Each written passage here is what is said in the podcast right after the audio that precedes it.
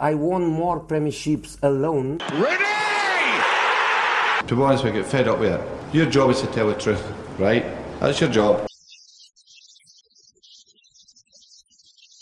I look, I look at you, not because you give information. I don't know if it's you.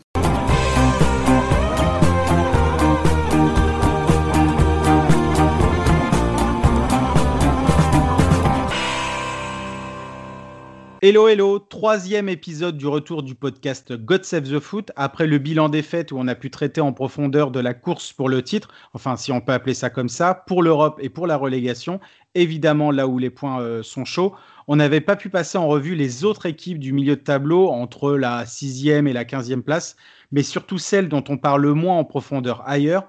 Ce n'est pas le cas de God Save the Foot qui se doit de traiter toutes les équipes.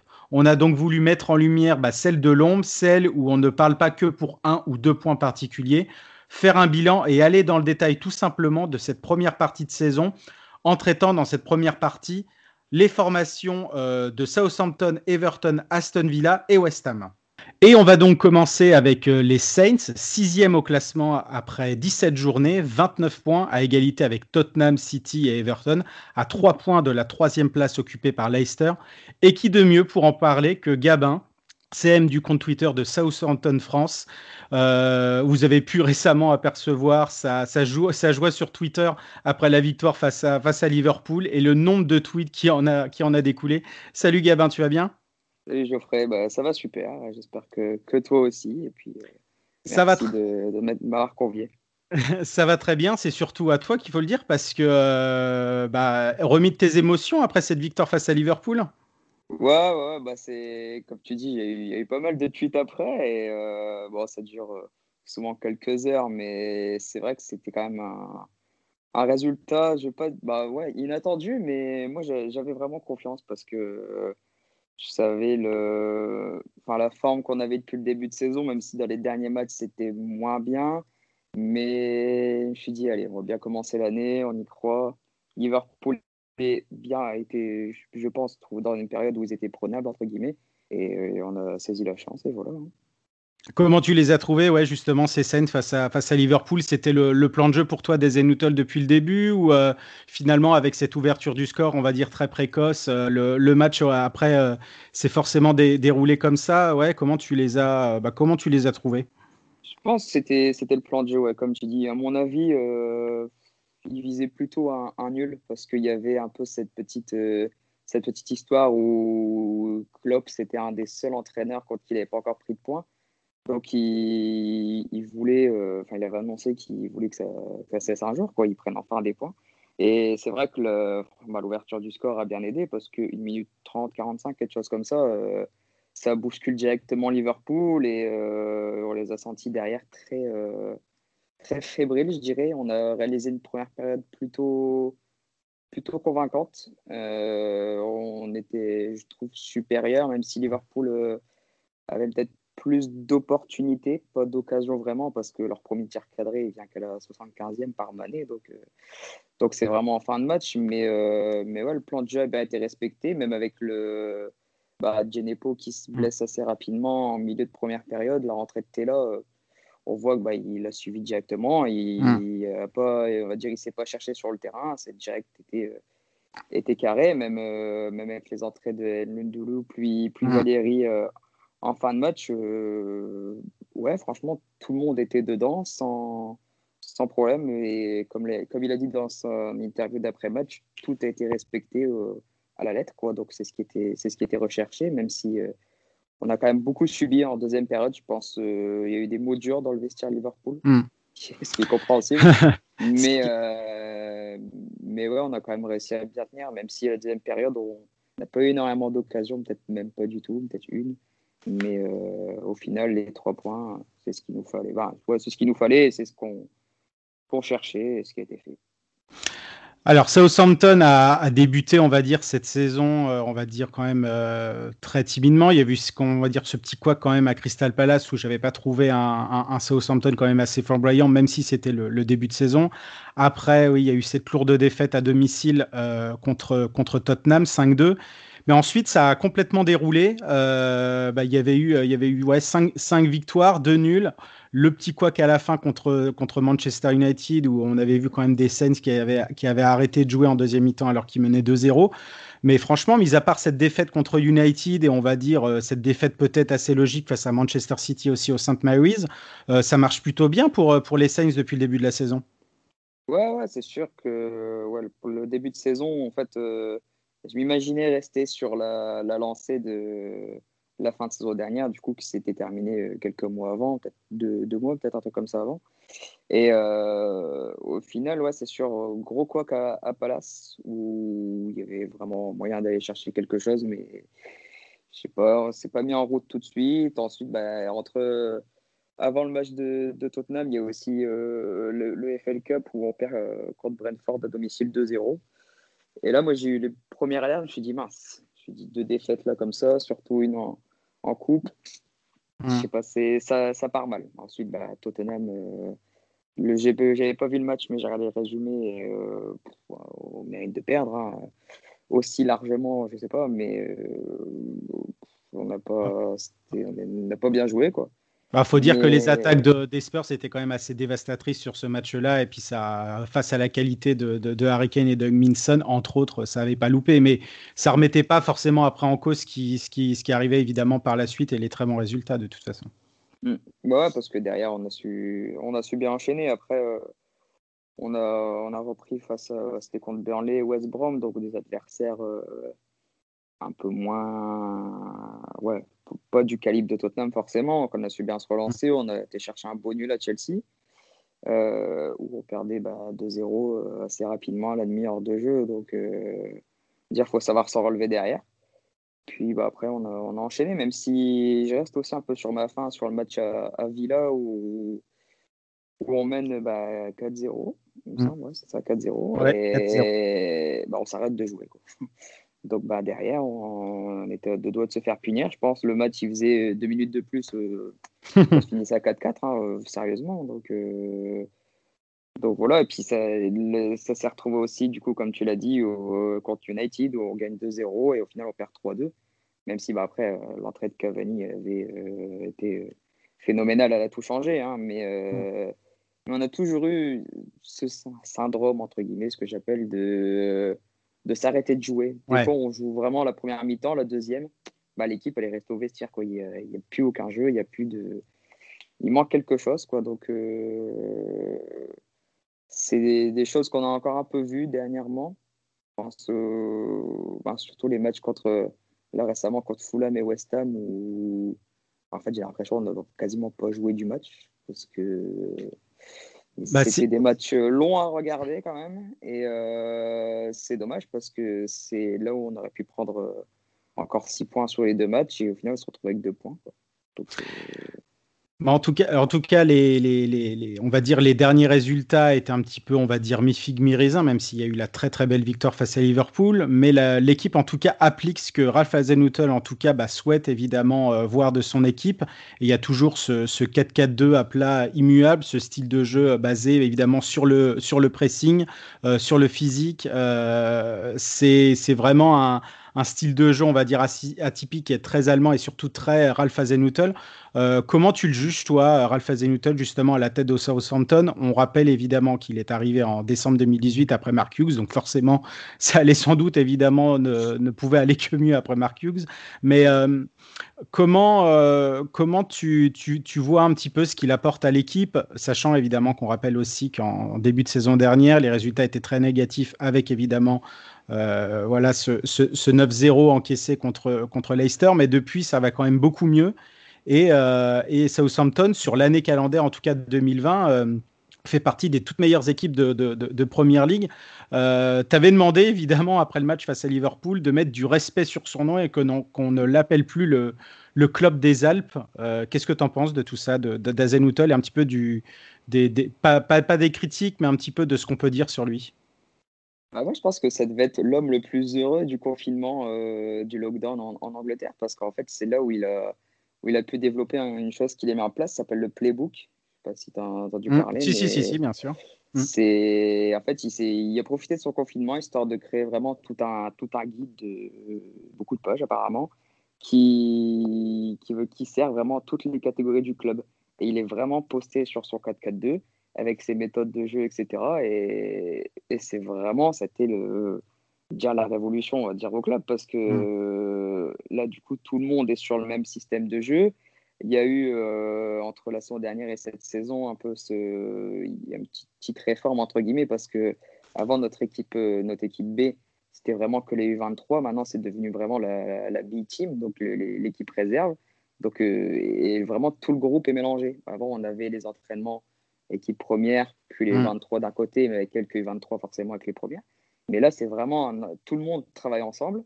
Et c'est pour ça que le, maintenant, quand un jeune intègre le, le, le groupe, le groupe Mm. enfin, la feuille de match sur l'équipe première, enfin, on voit, il n'est pas perdu. Quoi. Là, on voit par, récemment bah, Nathan Tella il- Mm. qui fait des très bonnes rentrées. Il est vraiment dans le jeu. Daniel Lundoulou, qui, Mm. pour moi, c'est vraiment l'avenir de notre attaque parce, parce qu'il il fait des hyper bonnes rentrées, un pressing phénoménal. Il a, il a du peps, il a de l'envie et de la vitesse. Il... C'est un chien, quand on le voit, il se bat sur Mm, mm. Donc, euh, donc ouais, je pense que cette mise en place, elle a vraiment fait changer beaucoup, beaucoup de choses. Et c'est pour ça aussi, je disais, mettez du respect, parce qu'on le compare toujours à le club des Alpes, le club autrichien, machin, etc. Voilà, c'est la comparaison, elle peut être belle entre guillemets, parce que bah, comparer à Jurgen Klopp, c'est pas n'importe quoi. Jurgen Klopp, c'est un des meilleurs entraîneurs au monde, reconnu, etc. Et il a pu, enfin, il a pu faire ses preuves dans ses méthodes et tout. Mais, euh, mais enfin voilà, il, il a développé son jeu à la Zenoutel, pas son jeu à la Klopp ou quoi que ce soit. C'est, donc c'est pour ça qu'il faut vraiment enfin, qu'il ait cette reconnaissance. Quoi. C'est, c'est lui-même, c'est voilà, et dire dans l'histoire du club, euh, je crois une stat récemment où il a déjà dépassé tous les records de, de Coman, alors que bah, Coman, Mm. c'était une des meilleures périodes du, du club euh, de, récemment. Quoi. Donc, euh, il a déjà dépassé ses records, etc. Et, il- et, à mon avis, il n'est il pas là pour, pour partir d'ici un ou deux ans, hein, parce qu'on voit, euh, Mm. il est cité dans des rumeurs pour prendre le- enfin, en début de saison. où C'était pour remplacer Solskjaer à, à United. Maintenant, c'est Lampard à Chelsea. Je pense que pour aller le déloger, il va falloir euh, patienter un petit peu parce que encore récemment, il, il a dit qu'il adorait sa vie à Southampton, et sa famille également. Ils étaient très bien, très bien intégrés. Et, et il dit, il dit, je suis dans le cadre rêvé, j'ai tout ce qu'il me faut pour bien travailler, j'ai les bons éléments, machin. Pourquoi, pourquoi partir en fait, tout simplement. Donc il y, a une, il osmose évidemment euh, pour, euh, pour, le, travail de, Ralph Hasenhuttl, euh, très soutenu aussi par le board et surtout par Gao Jisheng, donc le, le président. Euh, il y a aussi une osmose qu'on retrouve évidemment parmi ces joueurs et, sur le terrain. Quelles sont pour toi les, satisfactions, on va dire, du, début de saison? Alors évidemment, je suis sûr qu'il y aura toujours euh, Danny Ings, il y aura toujours James Ward-Prowse. Et James Ward-Prowse, c'est assez drôle parce que euh, c'est un enfant de, Southampton choyé par Staplewood, etc., le centre d'entraînement de, des Saints, mais il est né à Portsmouth, l'ennemi juré des Saints, et ses parents sont supporters des, des, des, des, des Pompey. Donc euh, c'est quand, même, quand même assez drôle. Mais on va dire évidemment qu'il y, y, a ces deux joueurs-là, mais il y en a d'autres. Et moi j'en pense un surtout, et sa transformation, c'est Che Adams, qui est absolument, qui est absolument merveilleux. merveilleux pardon, mais, mais il y en a d'autres pour toi. Ouais, quels sont euh, ceux qui t'ont un petit peu émerveillé depuis le début de la saison? Euh, bah, y a du coup forcément les, les ouais. trois que tu viens de citer, mais euh, franchement, j'ai envie de dire, on pourrait dire tout le collectif, mais si on devait en prendre quelques-uns, je commencerai par déjà Yannick Westergaard, parce que ah bah ça, oui. moi, moi, le premier, la saison dernière, je l'ai tellement critiqué, et au final, là, il... ce qu'il propose depuis le début de saison, même, je crois, fin de saison dernière. Mmh. Il est transformé, de... hein. Mmh. Surtout mmh. depuis le début de saison. Oh attention, enfin, c'est quelque chose, quoi. Et la paire qu'il fait avec Ben Narek, pour moi, Ben Narek, c'est un des défenseurs les plus sous-cotés. Je n'ai pas ah, peur d'Europe, d'Europe carrément. Ah oui, oui, je suis d'accord avec parce toi. Il, il enchaîne un nombre, enfin, ça fait quelques, plusieurs saisons qui est indéboulonnable et personne part de lui. J'ai envie de tant mieux parce que moi, tant qu'il reste dans mon club, moi, ça me va, on va dire. Mais, euh, mais c'est, il a un talent aussi phénoménal. Donc, du coup, la paire, elle est, elle est magique. C'est ça faisait quelques temps qu'on cherchait vraiment un duo, enfin depuis on va dire le, le duo Fonte-Van Dyke, qui ont cherché un, vrai bon duo euh, en centrale. Et là, je pense qu'on l'a, parce qu'on a vu un moment une belle période Yoshida-Stephens, mais mm. euh, c'est un peu moins, un peu moins de qualité, etc., moins d'expérience. Donc là, euh, ils sont en train de grandir ensemble. Et il y a surtout à leur côté Kai Walker-Peters, qui, franchement, les, on va dire, ce qui s'est transformé un peu en échange entre Tottenham et Southampton et Kushberg et Walker Peters. Hum. Mais c'est un, mais, un, mais un échange win-win, quoi, parce que ce qu'on voit, ce que fait Kushberg à Tottenham, voilà, c'est pas, ça, moi, ça me surprend pas. Ça a toujours été euh, ce joueur-là, même si saison dernière c'était plus compliqué, mais j'ai toujours connu dans cet état de forme-là.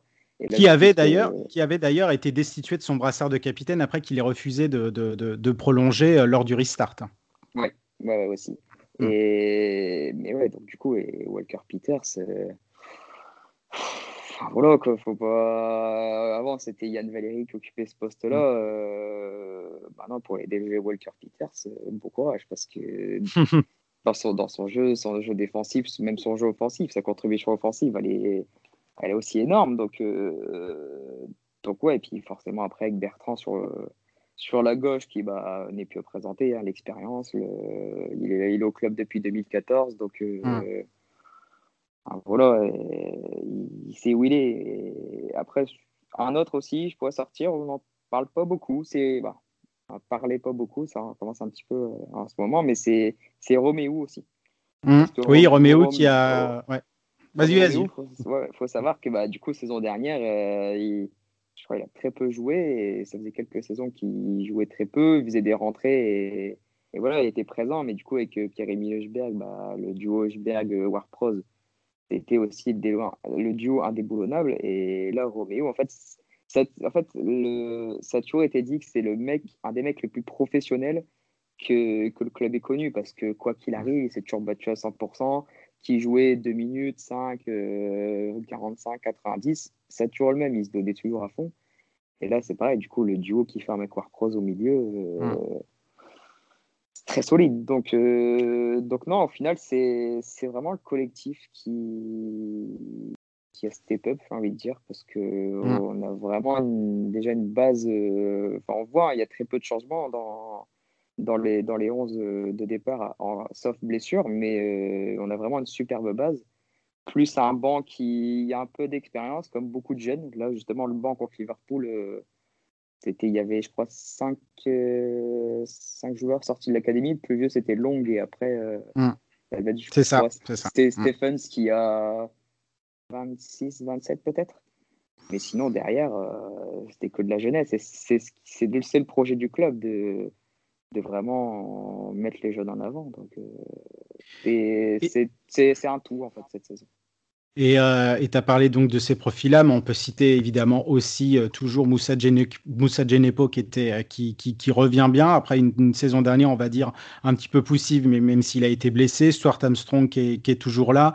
Ryan Bertrand, évidemment, toujours, toujours valeur sûre. juste pour finir, qu'est-ce qu'on peut attendre de, de, Southampton, en tout cas peut-être au niveau des, des, des peut-être potentiels recrues, en tout cas au mois de janvier, et surtout pour toi, quel pourrait être un euh, on va dire, la, vision pour cette fin de saison et un, et un, objectif, on va dire, réalisable pour, pour ces Saints bah, Au niveau des recrues, c'est assez difficile à dire. On entend surtout parler d'un peut-être d'un ailier en ce moment. Je sais que là, il y a actuellement des discussions autour de démarrer Gray, mais est-ce que c'est pour euh, le faire signer pour saison prochaine en libre ou dès cet hiver Je ne sais pas trop, mais ouais, c'est un petit peu. En fait, au niveau des arrivées, personnellement, à choisir, j'aurais même pas de postes désignés à renforcer parce que. Ouais, la stabilité, peut-être, euh, peut-être, on va dire, euh, peut-être couvrir euh, Ryan Bertrand. Non, vas-y, vas-y, ouais, vas-y, fini. Ouais, Ryan Bertrand. Enfin, après, on a, on a aussi Jack Vokins qui est, qui est là, mm. on a aussi Valérie qui peut jouer à gauche. Donc, mm. pour moi, en fait, chaque poste est doublé, voire même des fois triplé. Donc, là, j'ai. Ouais, quand, à chaque fois qu'on me demande, par exemple, des recrues, j'ai du mal à, à donner mm. même un secteur. Pour moi, on va dire, ça a été, c'est le poste de gardien, si je devrais dire, parce qu'on a des gardiens plus vieillissants, même si bah, là, je ne fais pas tout, hein, surtout au poste de hmm. gardien. Enfin, c'est, on va dire, on n'est pas axé sur la, vitesse, etc., l'accélération, donc c'est pas très grave. Et puis, on a un, un, McCarthy qui est, qui est très très bon cette saison, et puis on l'a vu aussi, Forster qui bah, répond présent quand, quand, on a besoin de lui. Mais, mais ouais, non, au niveau des recrues, je vois pas trop. Et après, ce qu'on peut attendre, ben, j'ai envie de dire, n'ayons pas d'attente, laissons-nous porter, euh, porter et on verra où ça nous mènera. En début de saison, euh, j'aurais dit ouais, top, euh, top 12, ça m'irait. Après, au fur et à mesure, top 10. Là, on est gourmand, on, va aller chercher l'Europe, hein, clairement. Mais, mais en fait, le classement, c'est pour ça, c'est tellement serré que, alors, on a vu, on a, on fait deux nuls consécutifs, on était descendu à la 9 place, on a une victoire, on est remonté 6 ça, ça jouera sur des détails, mais pense ouais, faut se laisser porter et prendre, tous les points possibles au passage, aller chercher des, des hold-up s'il faut et, on verra en fin de saison, on fera un bilan et ce qui serait formidable, c'est la qualif européenne, bien évidemment. Après Southampton, Everton, les Toffees 7e au classement avec, euh, après 16 matchs joués, pardon, 9 victoires, 2 nuls et 5 défaites pour les hommes de, Carlo Ancelotti. Et pour parler de cette première partie de saison d'Everton, donc même si on n'est pas encore à 19 matchs euh, pour eux, j'accueille Luca, membre de la communauté Toffees euh, en France. Comment tu vas, Luca Eh ben, ça va super, et toi? Bah ça, va, ça va très très bien. On va parler évidemment de, de, de, du club que tu supportes, donc les Toffees. Début de saison, on va dire euh, idyllique pendant un mois. Après, ça s'est un petit peu délité. Les mauvais résultats se sont enchaînés après la trêve d'octobre jusqu'à à peu près début décembre. Puis quatre victoires de suite pour ensuite euh, commencer la nouvelle année avec, euh, avec une défaite contre West Ham à Goodison Park. quel est ton regard un petit peu sur ces, sur ces 5-6 mois d'Everton de, pour l'instant dans cette nouvelle saison 2020-2021 alors, euh, bah, c'est un début de saison très encourageant, L'équipe d'Everton qui, depuis euh, quelques années, euh, patine un peu en, première ligue. on voit que on a été en début de saison premier du classement pour quelques matchs. On a eu une période de moins bien, mais globalement, on voit de très très bonnes choses en ce moment, notamment. Il y, a eu, euh, il y a eu donc quatre victoires, on va dire, de suite en, début de saison. Donc même sept si on prend évidemment toute compétition confondue avec la, League Cup. On n'avait plus vu ça depuis euh, la saison 86-87 quand ils avaient remporté le, titre pour la neuvième et dernière fois. Et euh, la dernière fois même que les Toffees avaient gagné même 4 à la suite en début de championnat, c'était lors de la saison 69-70, euh, une autre saison où, ils étaient champions. Euh, quand tu as vu ce début de saison, bah, évidemment très positif, tu pensais que ça pouvait encore durer ou tu savais que voilà, il y, y aurait une dynamique un petit peu moins positive qui allait forcément arriver à un moment donné?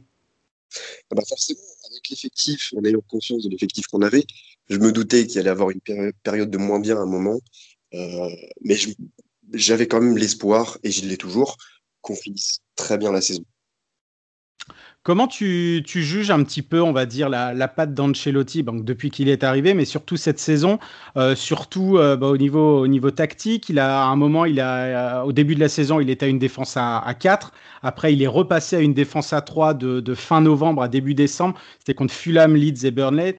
Euh, évidemment, après, il est repassé après une, une, défense à 4 avec les quatre défenseurs centraux euh, alignés bah, quasi tout le mois de décembre pour quatre victoires. Alors, c'était face aux circonstances des blessures de, de Seamus Coleman et de, de Lucas. Mais euh, ouais, comment tu juges un petit peu ce, ce, cette patte Ancelotti et ce qu'il apporte, ce qu'il apporte à l'équipe au niveau tactique?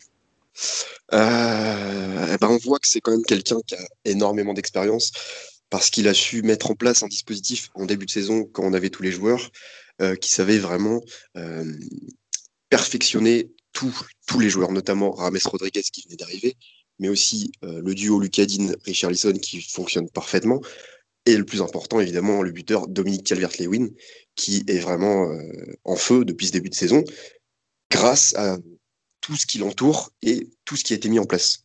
Et c'est vraiment ça qui, qui, donne un football vraiment très intéressant à regarder. Euh, ce qu'on avait pu vu depuis un, sacré moment à Everton. Donc voilà. Euh, justement, tu as parlé à juste titre de Dominique Calvert-Lewin. Alors, il a commencé évidemment à, prendre ses marques, on va dire vraiment, quand, euh, quand Marco Silva était un petit peu parti, après quand il y avait eu l'intérim de, Duncan Ferguson et après vraiment l'arrivée d'Ancelotti. Cette saison, il est à 11 buts, une passe décisive, 7 buts lors des 5, 5 premières journées. Et ensuite, après, euh, il a eu, il a un petit peu, un petit coup de moins bien là. Il n'a pas marqué depuis euh, depuis quatre matchs. Euh, tu sens que c'est passager ou vraiment que comme l'équipe tourne bien, il y a, il y a, n'y a pas de souci à se faire, on va dire, par rapport à ce début de saison où il a vraiment performé et peut-être même parfois surperformé? Je pense sincèrement que c'est juste une passe, que ça ne va pas durer très longtemps, pour la simple et unique raison que Lucas Digne revient bientôt. Pour moi, c'est vraiment le joueur clé de cette équipe, Lucas Digne, qui est vraiment l'un, si ce n'est le, mais ça c'est discutable, meilleur latéral gauche de première ligue. Et euh, on le voit parfaitement avec la qualité de ses centres. Quand Lucas Digne est là, Calvert-Lewin centre. Calvert-Lewin marque. Et c'est vraiment pour ça que, pour, pour moi évidemment, Calvert-Lewin est aussi performant. Bah ça, tu as, tout à fait raison. Je suis complètement d'accord avec toi. Pour le, je le mettrai évidemment encore derrière, euh, derrière euh, Andy Robertson de, Liverpool, mais le, le, le en tout cas en forme, et là, il, a, il est actuellement blessé à la cheville. C'était fin novembre à l'entraînement. Euh, est, absolument pardon, irrésistible euh, bah, depuis même limite, on va dire, son, son arrivée avant même de, de monter, euh, de monter en puissance. J'avais envie que tu me parles un petit peu aussi de ce, de, ce, de ce mercato. On en a un tout petit peu évoqué un petit peu tout à l'heure mais qui a été quand même assez, euh, assez flamboyant. Donc, on a eu l'arrivée de, Rames Rodriguez que, que, Carlo Ancelotti avait connu au Real Madrid. On a eu Abdoulaye Doucouré qui euh, bah, servirait évidemment une, une, très bonne pioche euh, depuis son arrivée de Watford et qui joue tous les matchs en tout cas de Première Ligue. Alan aussi, Ben Godfrey pour les, pour les on va dire pour les principales. Euh, évidemment, ça a été un, mercato euh, tout à fait, tout à fait réussi euh, et mené aussi à la baguette, on va dire, par le couple Ancelotti-Marcel Brandt, le directeur sportif du, d'Everton. J'imagine que tu avais été ravi par rapport à ses arrivées. Alors, totalement, j'ai été enchanté de voir les, les transferts se, succéder parce que c'était vraiment des postes où on avait besoin presque. on avait vraiment besoin d'un joueur à ce poste-là les transferts ont été pointilleux. On avait besoin d'un milieu récupérateur. On a eu Alan. On avait besoin d'un milieu box-to-box. On a eu Doucouré. On avait besoin d'un suppléant à Michael Keane et, Yerimina. On a eu. Beth Godfrey qui est vraiment une révélation cette saison. On a eu vraiment une, un mercato d'été des plus, des, plus, des plus performants euh, du championnat.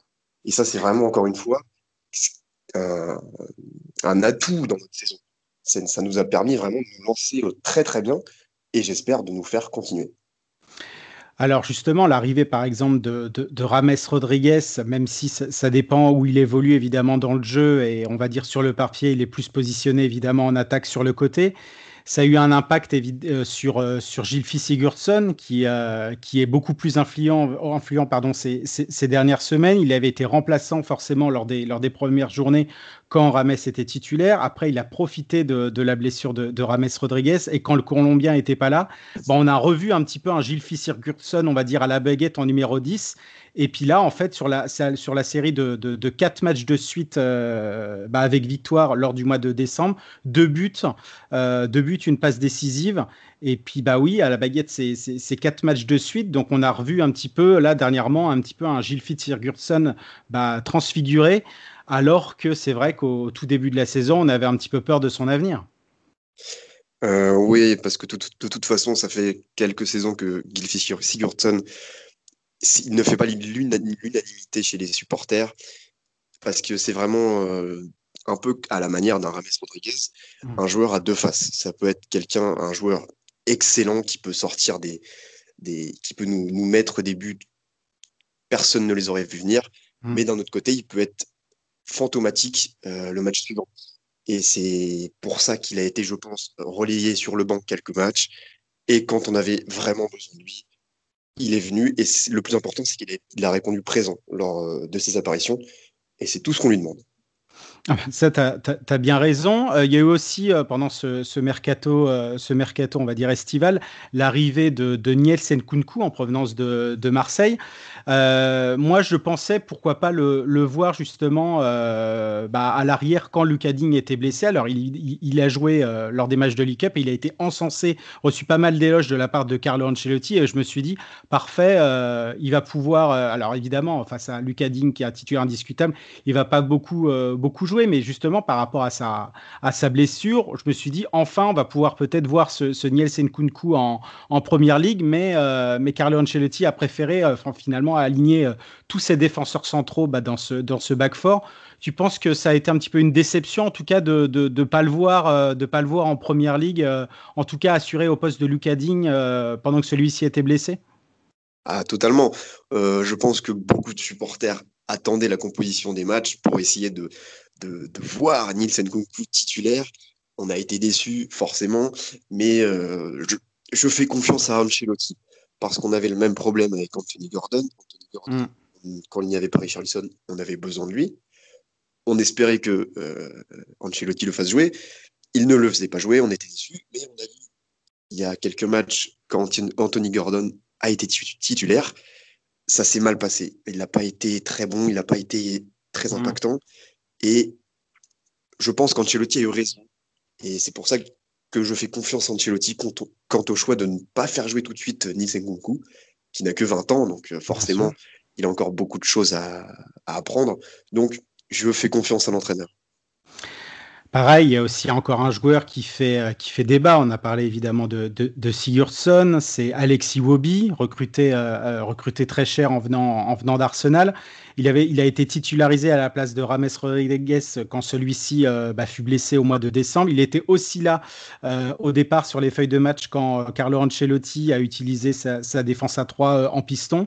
il fait ses matchs. Moi, je trouve qu'il revient bien alors que c'est vrai que bah, il est quand même très très critiqué euh, bah, de la part des de la part des, des fans des Toffees et c'est vrai à juste titre parce qu'on le trouvait euh, vraiment euh, vraiment transparent. Moi, je le trouve mieux ces dernières semaines. Toi, t'en penses quoi justement de, cette saison d'Alex Iwobi Est-ce que voilà, tu trouves que c'est toujours une solution pour pour Carlo Ancelotti, même en, en, doublure, ou pour toi, il a il a loupé le coche? Alors, moi, je suis un fervent défenseur d'Alexis Wobi, même si je suis totalement conscient que la saison dernière était nulle. Il a été très mauvais. Mais en ce début de saison, sur ses apparitions, il a notamment joué, donc comme tu l'as dit, à la place de Rames Rodriguez, mais aussi hmm. en latéral offensif. Je l'ai trouvé beaucoup mieux. Je l'ai trouvé épanoui, euh, comme s'il avait trouvé enfin ce qui lui manquait. Euh, on le voit notamment dans les stats. C'est l'un des meilleurs dribbleurs du championnat en termes de, tentatives de dribble.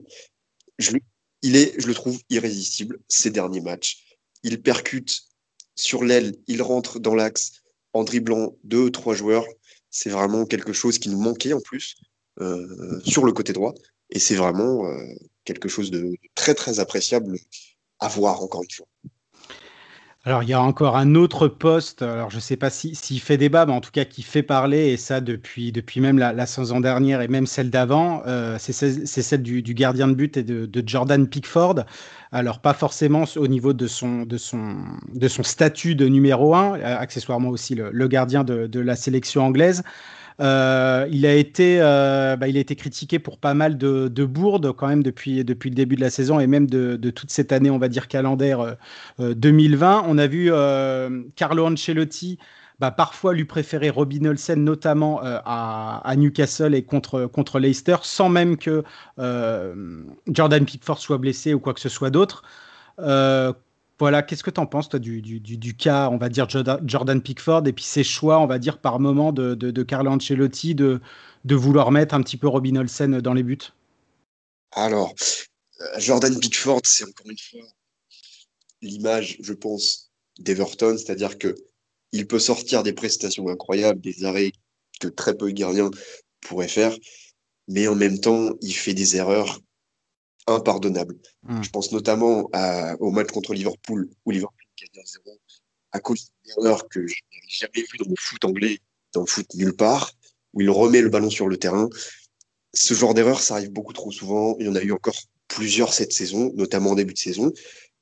Le fait, en plus, d'avoir euh, été extrêmement critiqué avec la blessure de Virgil van Dijk, hmm. ça lui a fait, je pense, beaucoup de mal au niveau du mental. Euh, notamment son match contre West Ham qui ne l'a pas joué, je pense que ça a joué le fait euh, d'avoir euh, toutes ces, toutes ces critiques, notamment en plus des critiques venant non pas seulement des supporters, mais aussi des, donc des différents de la presse. Lui étant dessus, je pense que on n'en avait pas besoin. Déjà qu'on avait beaucoup de mal euh, pour lui tenir une forme décente. Mm. Voilà, c'était compliqué. Maintenant, euh, Robin Olsen, je le trouve franchement pas mauvais du tout sur ses deux prestations. Il a répondu présent. Je pense pas qu'il va devenir titulaire. J'ai confiance en Jordan. Mais bon, voilà. On peut encore attendre beaucoup plus de lui. Euh, donc évidemment, on est début janvier, le mercato d'hiver est lancé. Est-ce que tu penses que qu'Everton a besoin de se renforcer ou même de relâcher des joueurs? Euh, Est-ce que tu vois euh, des, failles en tout cas dans cette équipe? Des, failles, des failles, oui, j'en vois notamment au poste bah, forcément d'Alan qui est blessé. Mm. on a besoin d'une doublure à Alan parce que Tom Davis ne fait pas l'affaire. Mm. Tom Davis est extrêmement bon contre les équipes 20e au classement mais est fantomatique contre les autres équipes. Et on ne peut pas euh, se permettre de jouer avec, même si j'adore Tom Davis, les supporters l'adorent, c'est pas un poste qui lui correspond. Il a encore besoin de beaucoup euh, d'entraînement. Et je pense que vraiment au, milieu, au niveau du, milieu, même si on s'est renforcé, on a besoin de doublures, on a besoin de jeunes joueurs qui peuvent voilà, venir apporter de la fraîcheur à l'effectif. Et euh, peut-être un latéral droit pour euh, suppléer HMS Coleman. Mais je pense que globalement, on est bien, on est pas mal. Qu'est-ce qu'on peut espérer pour, euh, pour Everton sur la, sur la deuxième partie de saison? Une, une, lutte pour une place évidemment pour l'Europe le, pour le, pour avec les, les, les, investissements consentis puis la qualité du recrutement euh, cet été ou même plus? Forcément, l'Europe, l'Europe c'est vraiment l'objectif cette saison. On n'a pas envie d'être dans la première partie du classement si c'est pas pour être à l'Europe. La Champions League, ce serait le rêve. Maintenant, l'Europa, bon, c'est le premier objectif. On va s'en contenter, mais on a quand même l'espoir de finir dans le top 4. Et honnêtement, je trouve que cette saison, c'est possible. Si on se reprend vraiment, qu'on fait un ou deux recrutements pertinents, on peut, on peut y croire. Et euh, c'est franchement, c'est très encourageant cette saison. Et euh, j'attendais vraiment de regarder les matchs avec euh, une grande impatience. On poursuit avec Aston Villa, 8e à 3 points d'Everton, mais seulement 15 matchs joués et donc 2 matchs en retard. Pour parler avec moi des Villans, j'ai avec moi un membre éminent de la, rédaction God Save the Foot et supporter du club. Euh, tout va bien, Quentin? Bien rentré et surtout bien confiné à Londres? Ouais, super. Écoute, euh, on est parti pour, euh, pour un mois et demi là, de, confinement. Ça va, être, ça va être marrant, je pense. Alors, Quentin, Villa bah, suit un petit peu la même courbe de forme qu'Everton évoqué juste avant. Ça a commencé un petit peu tambour battant avec quatre victoires. Puis la trêve d'octobre a fait mal avec quatre défaites en cinq matchs pour ensuite repartir sur, euh, sur un mois de décembre, on va dire, avec euh, une courbe un petit peu plus euh, positive pour finir avec une, une, défaite quand même assez rageante à, à Old Trafford. Justement, si on a ce, ce, sentiment après le match contre United, ça montre un petit peu le, le nouveau statut de, de Villa cette saison après le, retour du club la saison dernière en Première Ligue et le sauvetage à West Ham lors de la dernière journée de, championnat. Qu'est-ce que tu en penses un petit peu de ce, début de saison? Bah écoute, euh, moi je suis personnellement très satisfait parce que parce qu'il y a évidemment des ambitions, il y a des résultats. Euh, il y a eu quelques résultats très notables en cette saison. Euh, la victoire contre Liverpool en est, je pense, la meilleure illustration. et voilà, le club montre que cette année, il ne va pas se satisfaire d'un maintien, qu'il va aller peut-être batailler pour l'Europe, peut-être euh, simplement finir euh, au milieu du tableau, mais en tout cas, c'est sûr que c'est une première partie de saison qui est particulièrement satisfaisante euh, sur le plan des résultats, sur le plan du jeu, sur le plan de l'implication des joueurs. il y a beaucoup de choses positives à retenir. Alors, tu as parlé évidemment, et à juste titre, de cette, euh, victoire retentissante contre le, champion Liverpool 7-2. C'était à Villa Park. Alors, pourtant, Villa Park, euh, bah, cette saison à domicile, il y a eu plusieurs couacs. Il y a eu euh, aussi contre Leeds, contre Southampton, contre Brighton. On peut même citer Burnley où, il y a eu il y a eu 0-0. Alors, même si le fait de, de, de, jouer à domicile est tout de même assez atténué par le, par le manque de public, par l'enfer de Villa Park et cette old end absolument assourdissante. Mais, euh, mais euh, pourtant, ça, ça marche bien quand même à, l'extérieur, contrairement un petit peu à domicile, avec euh, bah, des victoires à, Leicester, à Arsenal, à Wolverhampton, le derby des West Midlands, parce que évidemment, même si c'est contre West Bromwich, c'est quand même un derby, le match nul à Chelsea, ça marche bien finalement, Villa à l'extérieur aussi. Oui, c'est clair. il y, a une chose qui, sert le club principalement, c'est que ça, joue beaucoup sur les transitions offensives cette saison.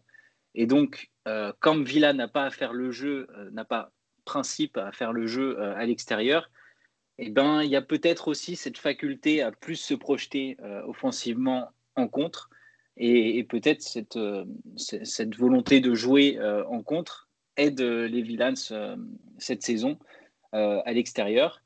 Euh, à domicile, tu l'as dit, il y, a plus de difficultés, euh, notamment bah voilà, ces, deux dernières enfin le, match nul contre Burnley, puis et un peu avant la, défaite contre Brighton que moi je retiens principalement parce que parce que c'était des résultats un peu surprises, même si même si on pouvait aussi s'attendre à, a plus de difficultés parce que c'est des équipes qui jouent le bas de tableau et que, et que c'est plutôt compliqué de les jouer, euh, ces équipes-là.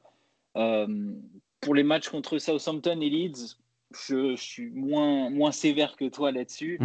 euh, certes, la défaite contre Leeds était un petit peu retentissante parce que Vida était sur un très très gros début de saison. Maintenant, Leeds, c'était clairement l'équipe qui pouvait mettre en danger Villa euh, de par ses principes de jeu. Et, le score reflète pas forcément pour moi le, le, le, le contenu du match, euh, où Villa avait longtemps euh, été à armes égales à 0-0 et finalement finit par craquer après le premier but. mais voilà, pour, pour les matchs à l'extérieur, c'est sûr qu'il y, y, a beaucoup de confiance qui se dégage et c'est parce que peut-être que ce, cette fin de saison, la saison dernière, a beaucoup aidé le club à se forger euh, un groupe. Et, et aujourd'hui, euh, bah, on, le ressent vraiment dans les, dans les contenus des matchs, euh, dans, ce que les, dans ce que le groupe propose. Il y a, il y a vraiment une, une, unité dans, dans cette équipe et c'est ce que je retiens.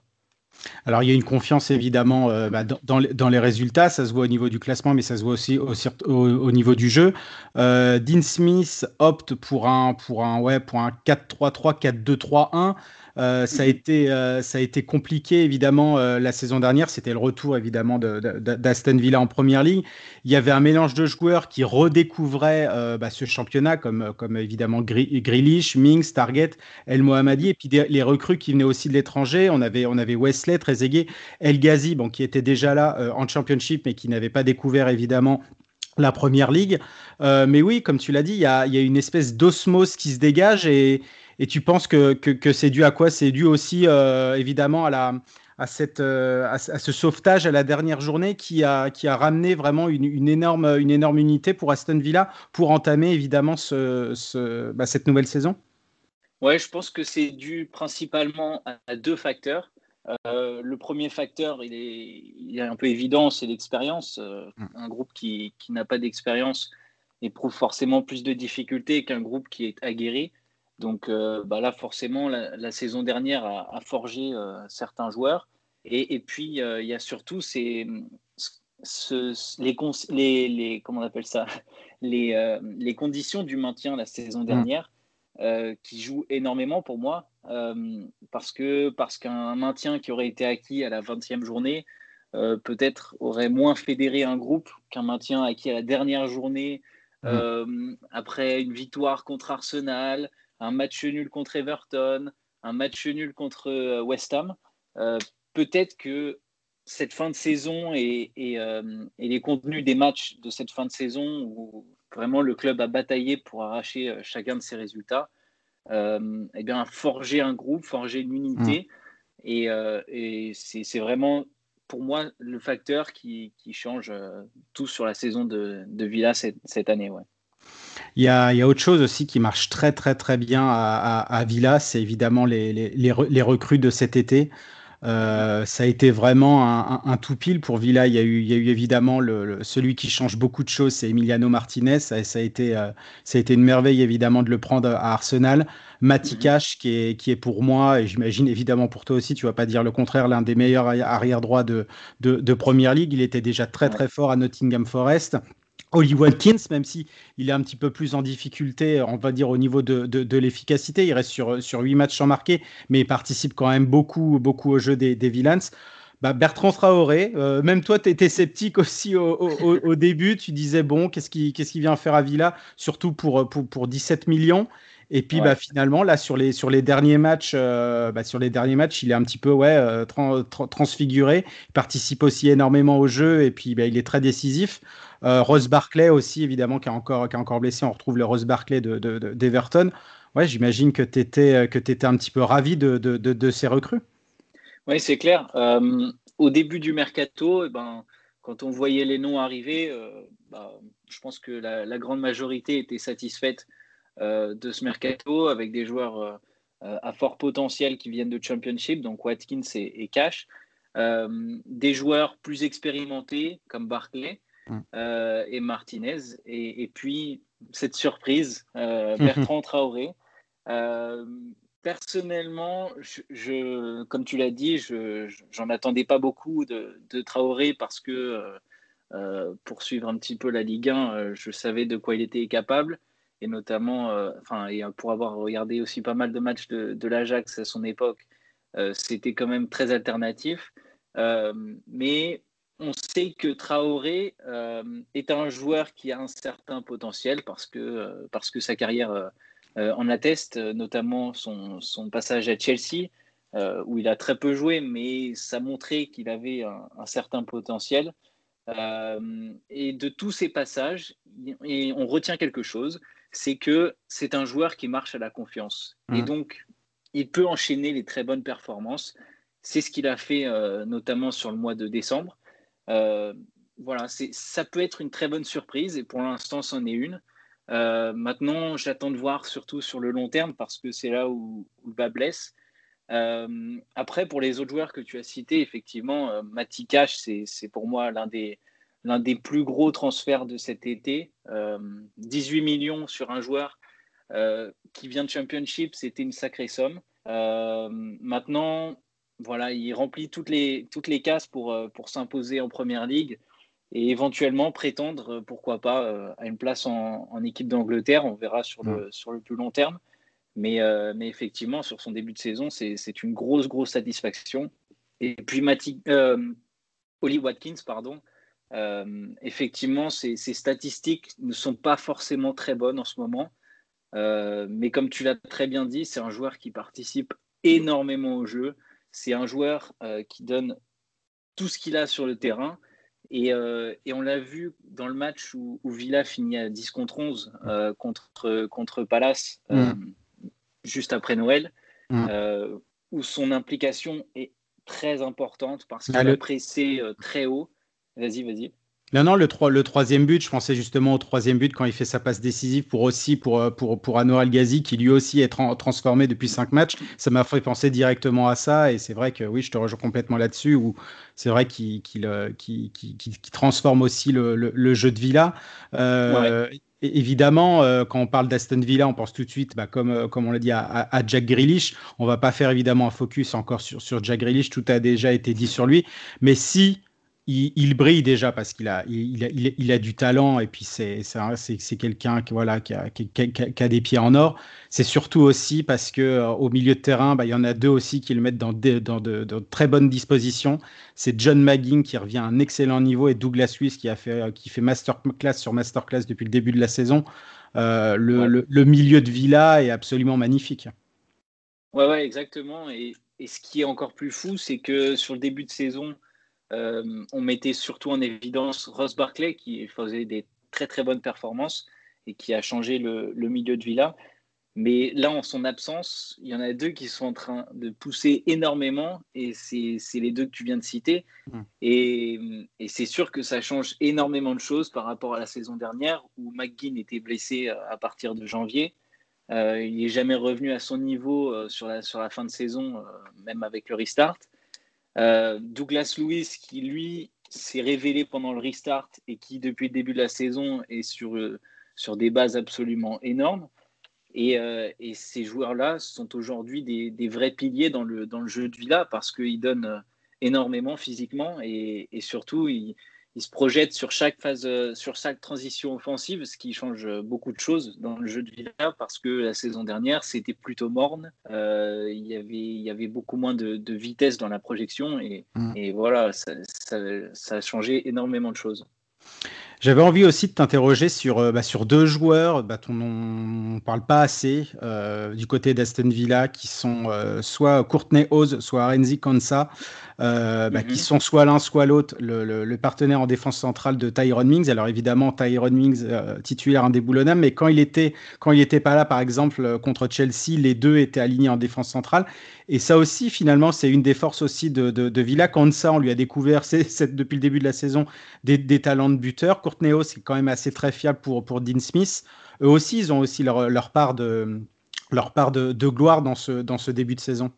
Oui, absolument. Euh, le premier, c'est Konsa, pour, pour moi, qui est absolument étincelant depuis le début de la saison. Et tu peux le mettre avec n'importe qui en défense centrale. Il va briller parce que c'est un joueur qui est très fin techniquement et qui sait toujours se, placer. Et donc ça, ça, ça, fait, euh, un, ça fait de lui un excellent joueur. Euh, d'ailleurs, il, y a son nom qui est, qui est souvent cité mm. parmi les éventuels défenseurs centraux pour l'Angleterre euh, dans, les prochaines, dans les prochains mois. Euh, et puis Oz, effectivement, qui est un joueur, ben, un joueur de second plan. C'est un joueur qui est longtemps resté sur le banc, qui a dépanné pas mal la saison dernière, en championship aussi, et qui, quand on, a, quand on fait appel à lui, il répond toujours présent parce que c'est un joueur qui, travaille euh, dans l'ombre et qui mmh. a des qualités, qui sait mettre en avant à chaque fois qu'on fait appel à lui. Donc euh, voilà. Et, Mings euh, n'est pas aussi étincelant qu'il pouvait l'être en Championship et la saison mmh. dernière. Et donc, attention à la concurrence parce que parce qu'effectivement, Oz pousse et Konza et lui forment une très belle paire de, en défense centrale aussi. Bah, avec une équipe de Villa qui, qui, respire un petit peu, je ne veux pas dire le bonheur, mais en tout cas, c'est presque ça. Pas besoin de, pas besoin de recrues euh, en janvier pour toi, si?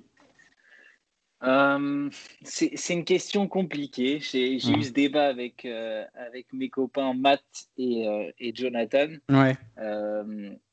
Il y, a, y, a, y a deux débats, il y a deux écoles. La mhm. première, c'est est-ce que Villa finit la saison avec ce groupe-là? Et voit où il peut terminer avec éventuellement une place en Coupe d'Europe euh, ou pas d'ailleurs, pour, euh, pour voir si le club euh, peut attirer de plus gros noms la saison prochaine. Ou alors, est-ce que Villa se renforce maintenant parce que il va y avoir un, un, certain nombre de matchs à disputer sur la deuxième partie de saison et que l'effectif n'est pas si étoffé en termes de, de, qualité de joueurs sur le banc voilà, s'il y a un, problème au milieu de terrain, euh, passer de Douglas Lewis et McGinn mmh. à euh, Rahan et, et Nakamba, c'est pas vraiment la même chose.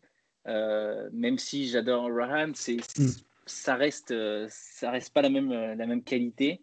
donc voilà, c'est, c'est, vraiment deux écoles sur le plan offensif, je pense qu'il n'y aura pas besoin forcément de recruter parce que euh, Wesley revient de blessure. Mm. On espère euh, qu'il sera au niveau, mais, euh, mais ça, ça, devrait aller.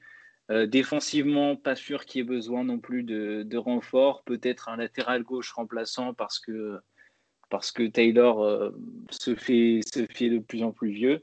Après, pour moi, la vraie inconnue, c'est au milieu de terrain où il y a des joueurs qui peuvent se blesser à tout moment et où il n'y a pas forcément la, même qualité sur le banc. Voilà. En tout cas, c'est sûr, enfin, en tout cas, c'est ce qu'on espère aussi, c'est de voir un, très beau Aston Villa en deuxième partie de saison. Euh, bah, si, la saison euh, si la saison continue, parce qu'il euh, y, y a des cas de plus en plus qui, qui, sont apparus pardon, de, de, plus en plus dans les, dans les, dans, dans, les équipes. Boudimour Heath, le, le, le centre d'entraînement de, de est fermé. Pour le, match de, pour le match de ce soir contre Liverpool, ce sera quasi les U18 qui vont affronter les Donc ça aussi, ça va, être, ça, va être, ça va être coton. Mais le prochain match, en tout cas, d'Aston Villa, on va dire, on espère au complet, ce sera pourquoi pas contre, contre Tottenham à Villa Park le, le, mercredi 13. Donc on va suivre ça avec, euh, avec, avec attention. même si je suis pas certain que que le nombre de joueurs soit suffisant pour disputer le match. Euh, ça aussi, ça va être une grande inconnue. Mais avec le calendrier démentiel et les, déjà les deux matchs en retard à rattraper, ça va être encore un sacré défi pour la pour l'AFA de, bah, de, de, compléter le, calendrier de la première ligue, pardon, pas l'AFA, euh, de compléter le calendrier, ouais.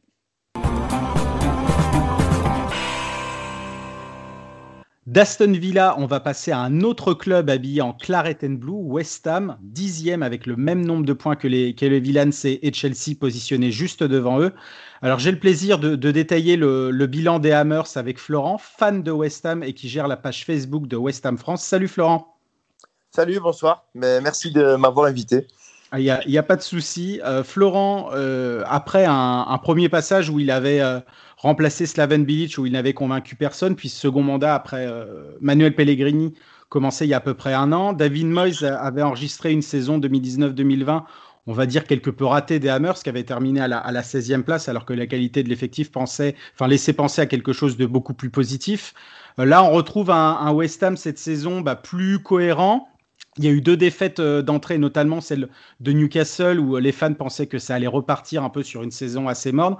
Mais ensuite, voilà, les, résultats sont, bien enchaînés et les Hammers ont vraiment trouvé leur rythme, avec seulement trois défaites contre, les gros, Liverpool, United et Chelsea. Pas mal, euh, pas mal pour les Hammers. Pas, mal, en effet. Enfin, même si concernant euh, Moyes, le, bilan est, encore pour moi un petit peu mitigé. Euh, c'est vrai qu'on a eu très peur en début de saison après cette, euh, cette défaite euh, contre Newcastle d'entrée de jeu. Ça nous a, on a été un petit peu, un petit peu abattu. on avait l'impression de revoir cette équipe qui, dès qu'elle avait un petit peu d'opposition, perdait complètement tous ses moyens et craquait mentalement. ensuite, il y a eu ces deux surprises contre Wolverhampton et Leicester. Et puis, c'est cette petite période plutôt intéressante. Après, je pense que tout n'est pas dû qu'à Moïse. Euh, mais euh, effectivement, ça fait du bien de vivre une saison où on n'a pas trop besoin de regarder ce qui se passe derrière et où on peut se, se permettre de regarder de temps en temps ce qui, ce qui se passe plutôt devant. Donc, c'est euh, tout n'est pas parfait, mais disons que c'est une saison qu'on vit un peu plus sereinement. Alors tout n'est pas du qu'à évidemment, je, suis d'accord avec toi. Euh, moi, ce que j'aime beaucoup justement dans cette équipe, bah, c'est cette organisation un petit peu qu'il avait trouvée. Alors cette défense à 3 ou à 5, évidemment, ça dépend où, on se place. Euh, il y avait Balbuena, euh, Ogbona et, et Creswell qui la, qui composaient et qui, ont, qui, a fait ses, qui a fait ses preuves. Moyes, il est reparti un petit peu sur quatre éléments, alors contre Chelsea et lors des, deux derniers matchs contre Southampton et Everton.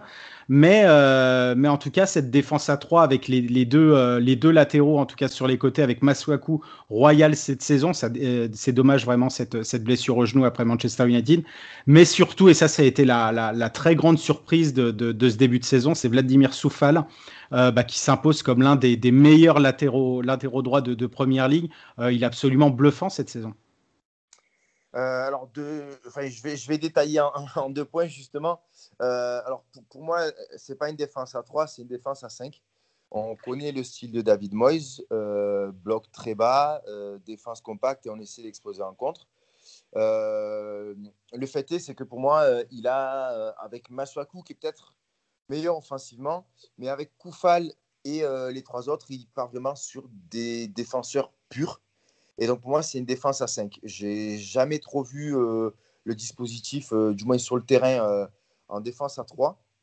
Je, trouve que moi, c'est une défense à 5 qui s'assure d'abord d'être euh, solide derrière avant éventuellement de euh, demander à ces, euh, à deux pistons de, de, monter.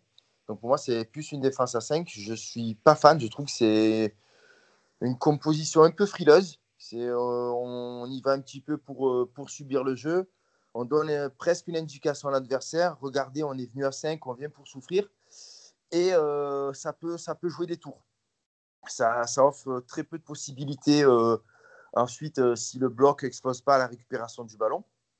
Donc moi, je ne suis pas trop fan de cette, de cette compo-là. Après, c'est vrai qu'elle porte ses fruits. Malheureusement, ça ne donne pas souvent des, des, matchs très beaux à regarder de la part de West Ham.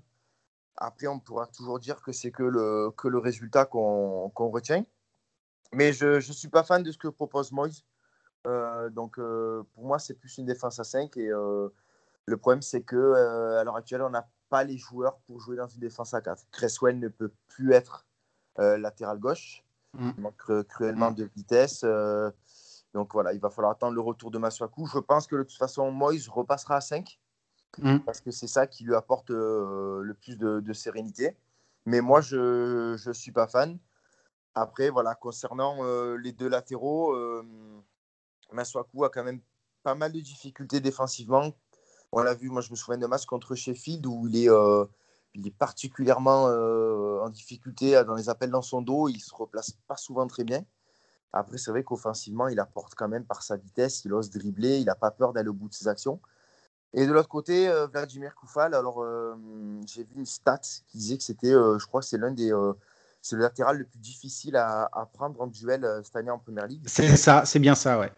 Alors c'est vrai qu'il a, des, euh, il a cette façon de défendre qui me rappelle un petit peu Aspilicueta, avec un centre de gravité qu'il met lui-même volontairement assez bas pour avoir une capacité euh, à, à jaillir et euh, il ne se jette pas euh, facilement. En revanche, j'ai un peu plus de mal avec lui offensivement. Alors certes, il est auteur de deux passes décisives depuis son arrivée, mais j'ai du mal. Je trouve qu'il il est, il est beaucoup trop prudent offensivement. Il remet, euh, il remet souvent en retrait, il se projette pas trop. J'ai l'impression de, de voir un petit peu par moment euh, Bakary Sagna, euh, si, si tu vois ce que je veux dire. Bien ce- sûr. je peux pas centrer sur mon pied droit euh, parce que j'ai pas assez d'espace. Bon, ben, au lieu d'aller provoquer ou d'essayer de trouver un relais, allez, je m'embête pas, je remets derrière sur mon, sur mon central. Voilà, j'ai un peu l'impression de, de ce sentiment-là. Offensivement, je le je le trouve pas trop convaincant encore pour le moment. Il y a un peu de Alors, je trouve. Alors Koufal qui nous vient du, Slavia de Prague, un Tchèque, un autre international tchèque bah, se retrouve dans cette équipe et lui il est vraiment absolument indispensable, c'est Thomas Souchek qui a joué bah, toutes les minutes euh, toutes les minutes cette saison. Et il avait déjà fait un petit peu l'unanimité quand il était euh, quand il était arrivé la saison dernière. Euh, il est avec Declan Weiss et, Aaron Cresswell où il a disputé toutes les, minutes. C'est cette sorte de, de Fellaini un petit peu 2.0 de, David Moyes. On l'avait vu un petit peu plus offensif euh, lors, du, restart. Là, un petit peu plus, en retrait et à hauteur maintenant de, de Declan, Declan Weiss. Pardon. Bah, du coup, euh, quid de, de Mark Noble où on l'a, l'a quasi pas vu cette saison, à part lors de trois des quarts derniers matchs. Mais en tout cas, cette paire Declan Weiss-Thomas Souchek, euh, elle est indispensable. Ah oui, complètement. De toute façon, je pense que si on enlève un des deux, et malheureusement, euh, on risque fort d'en, enlever un des deux l'été prochain, euh, il va falloir pas se tromper dans le recrutement derrière. Euh, parce que, ou alors je parle simplement peut-être d'une blessure, et éventuellement dans le cours de la saison, ça va être très compliqué. Je pense que cette paire-là, elle est indispensable. Euh, Declan Rice, bon, tout le monde en parle, on ne le présente plus, on sait qui il est et on sait ce qu'il va sûrement devenir. En revanche, Souchek, oui, c'est vraiment la, la, la, bonne pioche du, de l'année dernière au, niveau, au mercato hivernal. Et, euh, et euh, on ne l'a pas vu venir, on ne le connaissait pas, hein, pour être tout à fait honnête. Et c'est vrai qu'il a, euh, il a cette faculté, on a l'impression de ne pas le voir du match. Euh, pourtant, tous, les ballons, tous les ballons passent par lui, il ne fait rien de fou avec, mais il perd rarement un ballon, il fait rarement une mauvaise passe. Et puis, sans l'expliquer, euh, un match sur trois, il se retrouve dans la surface euh, où il faut et, euh, et c'est lui qui marque. Mmh. Donc il a, il a ce rôle un petit peu, un petit peu hybride où il est très actif à la récupération et il n'hésite pas à se projeter. D'ailleurs, c'est peut-être parce qu'il prend, il ose prendre ces risques-là qu'il se retrouve dans ces positions-là à la conclusion. Mais c'est une très bonne pioche il s'avère que du coup, ben, il a mis de manière tout à fait logique Mmh. euh, Marc, Marc, Noble sur le banc. Après, il faut quand même reconnaître que voilà, Noble, euh, il, a, il, a, il a plus les jambes. Mmh. Moi, le, j'ai regardé tous les matchs de West Ham. Il est en difficulté, Marc Noble, quand, est, il a, quand il est aligné. Ouais. Il, est, euh, il a beaucoup de mal d'ailleurs. Euh, c'est le dernier match à domicile. Je, il sort euh, ben, contre Brighton justement, mmh, ouais. euh, où l'opposition euh, n'était pas folle, hein, parce qu'en fait euh, le jeu qu'a qu pu faire Brighton euh, le, en première mi-temps, c'est parce que West Ham euh, les a laissés jouer, et on a bien vu qu'ils avaient du mal quand même à faire le jeu Brighton. Et sur un match comme ça, euh, Marc Noble, sur 45 minutes, on l'a vu extrêmement en difficulté. Voilà, il a toujours l'envie, ça, euh, on n'en doute pas. Hein. C'est son club, mais euh, il a pu voilà, il a plus les cannes. Et en fait, quand il est là, alors c'est vrai que pour les 10-5 dernières minutes, pour tenir un résultat, ben, il fait du noble, et on sait qu'il en est capable. Mais pour, sur, sur, pour débuter un match, c'est plus possible ah, sur un, dans un 11 titulaire, ça devient euh, un handicap, Nobel, à l'heure actuelle. Ah, je, suis, je, suis assez d'accord avec toi. Euh, on va passer maintenant au, secteur offensif, où il y a quand même beaucoup de choses à dire. Euh, bah, tout d'abord, Jarrod Bowen, moi je le trouve quand même assez, assez, assez bon. Peut-être que parfois il manque un petit peu d'efficacité, mais je le trouve quand même assez, assez influent. Il y, a, eu aussi Pablo Fornal. Alors Pablo Fornal, j'ai un petit peu plus du mal et j'ai vraiment l'impression bah, qu'il pas trouve pas sa place, mais c'est beaucoup plus compliqué, même s'il il a été dans les choix de, David Moyes évidemment pour euh, continuer euh, pour continuer évidemment à jouer. Euh, il y a surtout un joueur bah, dont il faut qu'on parle parce que bah, ça y est c'est officiel depuis ce matin, c'est Sébastien Haller qui est parti pour 22 22 millions d'euros et demi à l'Ajax. Euh, bah, ça, a été, ça a été un petit peu un, échec. Qu'est-ce que tu penses, toi, de, son passage chez la Hammers Il est arrivé à l'été 2019 pour 45 millions, enfin, jusqu'à 45 millions d'olives, le plus gros transfert de l'histoire du club. Alors, du coup, je vais en profiter pour, euh, mm. faire le même cheminement que toi. Je vais d'abord rapidement mm. aborder Jarrod Bowen. Mm. Euh, alors, lui aussi, c'est une, une, bonne pioche. J'ai l'impression de voir notre grâce un peu plus jeune à son époque de, de Hull Mm. Euh, en revanche, il va falloir qu'il apprenne à lever un petit peu la tête. Des fois, il part, euh, il part dans des rushs côté droit, là, un petit peu tête baissée à, à se dribbler des fois lui-même. Et, euh, et, il, oublie qu'il il oublie des fois qu'il y a du monde autour de lui. Et, et c'est un peu agaçant, mais on voit que c'est quelqu'un qui, voilà, qui a des petits feux follets, qui a la débauche d'énergie mm. et qui n'hésite pas à les provoquer. Donc, c'est intéressant. Ouais. Après, Fornal, écoute, moi aussi, je suis un petit peu mitigé. Euh, j'ai l'impression que c'est euh, déjà c'est pas un ailier, c'est sûr. Donc il faudrait que moi ils arrêtent de le, de le, mettre sur un côté et le replace enfin dans l'axe. Mais je ne sais pas si c'est un 8, si c'est un 10. Euh, des fois il va au carton, des fois il lève le pied, des fois il arrive à se projeter, à gagner 10-15 mètres avec le ballon, des fois il n'arrive pas, il arrive pas à sortir une passe latérale. c'est, je sais pas. Je, j'ai hmm. du mal. C'est, c'est un joueur qui, j'arrive pas à y trouver de défaut mais j'arrive pas non plus à y trouver de qualité en fait. C'est un joueur, hmm. euh, je sais pas trop, euh, j'arrive pas à le cerner. Et enfin, bon, ben oui, du coup, on est forcément obligé de parler de, de Sébastien Allaire. Écoute, j'en discutais euh, justement ce, ce, matin sur, euh, sur les réseaux sociaux, sur un groupe de, de, spécialistes de Première Ligue. je pense qu'en fait, tout simplement, la, la Première Ligue, hmm. dans son ensemble, en fait, va trop vite pour lui, en fait. N'est pas faite pour ses qualités. Voilà. Mmh. Mais non, parce que à la limite, tu vois, je, pense qu'un garçon comme, comme Andy Carroll mmh. s'est adapté rapide, enfin, a toujours su quand même, quand il était titulaire, tirer son épingle du jeu en première ligue. Je te donne lui parce que c'est l'exemple qui me vient au niveau du, au niveau du profil. Mais bien évidemment, je pourrais te parler de, de Giroud. Bien sûr.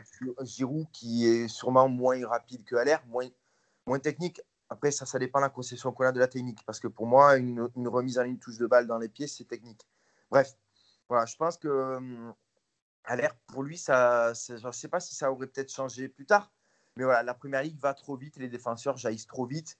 Euh, des fois, on l'a vu euh, incapable de contrôler un ballon, incapable de le conserver, euh, malgré son gabarit, incapable de gagner les trois quarts des duels aériens qu'il avait à faire.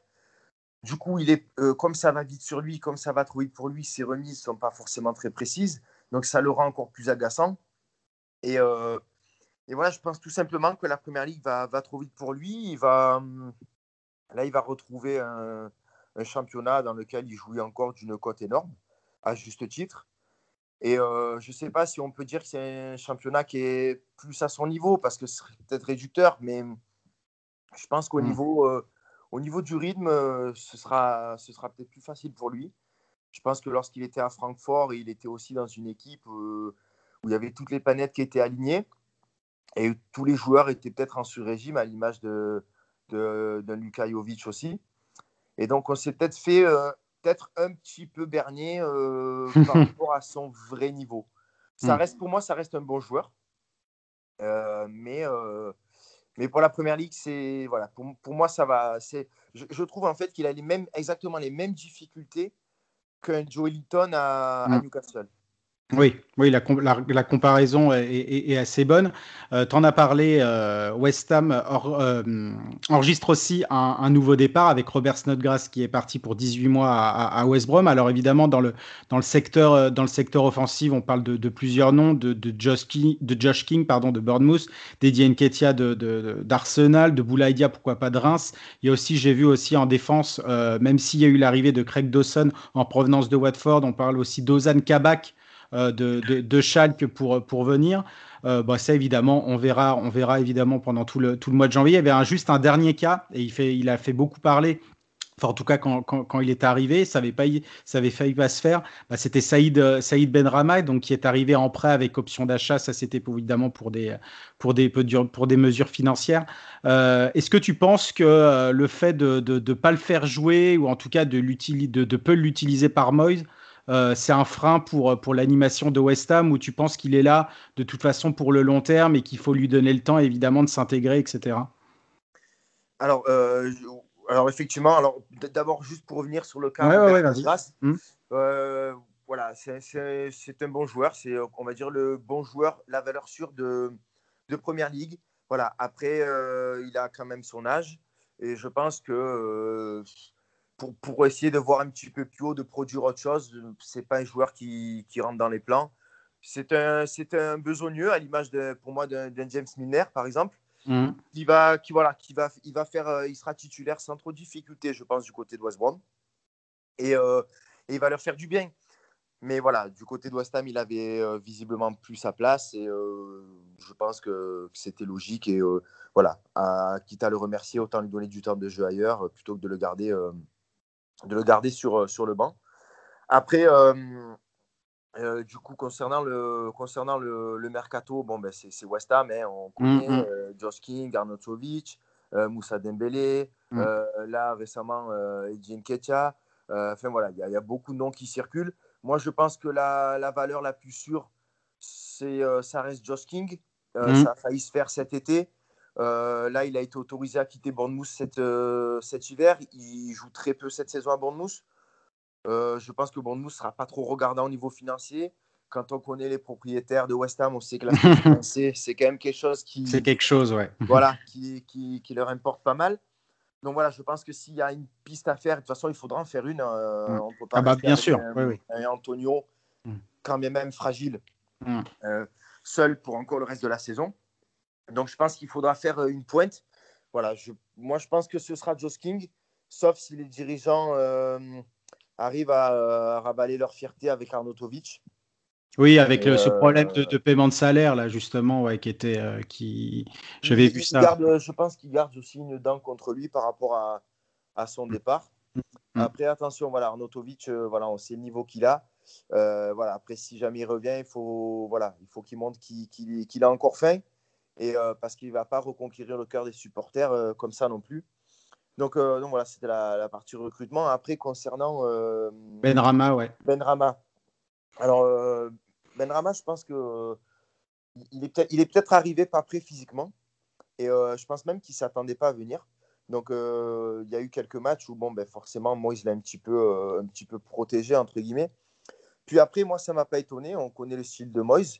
Et quand je, je me suis dit, tant qu'il tant qu'il y a des résultats, Ben Rama ne jouera pas. Et mm. c'est ce qui s'est passé en fait. Il l'a fait rentrer contre, contre Fulham, où il, mais il, euh, il, délivre une passe décisive. Euh, il le fait rentrer, euh, il me semble également, contre Aston Villa à la mi-temps, parce qu'on voyait que c'était compliqué.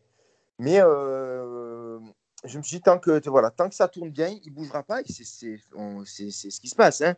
Mm. On voit bien que euh, il, re, il, reconduit sa défense à 3, il reconduit son 11, il reconduit son Fornals avec, euh, avec un rôle un peu hybride. Et, euh, et voilà, et on y va comme ça. Et, et, et on, si ça tient, tant mieux. D'ailleurs, on voit bien qu'à chaque fois qu'il tient un résultat, il n'y a aucun changement avant la 80-84e minute. Mm. il sort son équipe jusqu'au bout en se disant pour le moment ça tient, je reste comme ça, je ne touche, je ne touche rien. Donc c'est vrai que pour les joueurs qui sont sur le banc, c'est difficile de se motiver et se dire tiens, je vais peut-être rentrer, sachant que quand ton équipe euh, mène au score, bon, ben, tu sais que ton coach, en général, il, il, bouscule rien. Mais je crois qu'en fait, la, Benrama a eu l'apport inattendu de, de la Vox Populi. Je pense mmh. que le, il a bénéficié du, du, mauvais résultat de, de West Ham Enfin, c'est pas un mauvais résultat. Enfin, si, c'était un mauvais résultat au niveau comptable. Mais le, ce match contre Brighton, je pense que ça a été un petit peu le, le, tournant, de, un tournant dans la réflexion de Moïse, qui, euh, qui s'est complètement trompé. Il a avoué lui-même qu'il s'était complètement trompé dans, euh, dans le 11. Et, euh, et sur les réseaux, même en Angleterre, je ne sais pas s'il y a eu des échos, ça, mmh. mais beaucoup de supporters de West Ham commençaient à montrer des signes d'impatience et, euh, et, à râler par rapport euh, à Benrama et au jeu proposé par Moïse.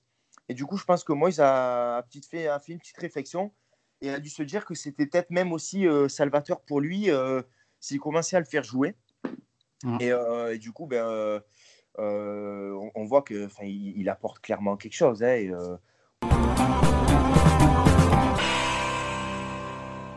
Et après ces mises en lumière de ces quatre équipes, je remercie Gabin pour Southampton, Luca avec le Toffees, Quentin pour Villa et Florent avec les Hammers pour leurs précieux échanges et contributions.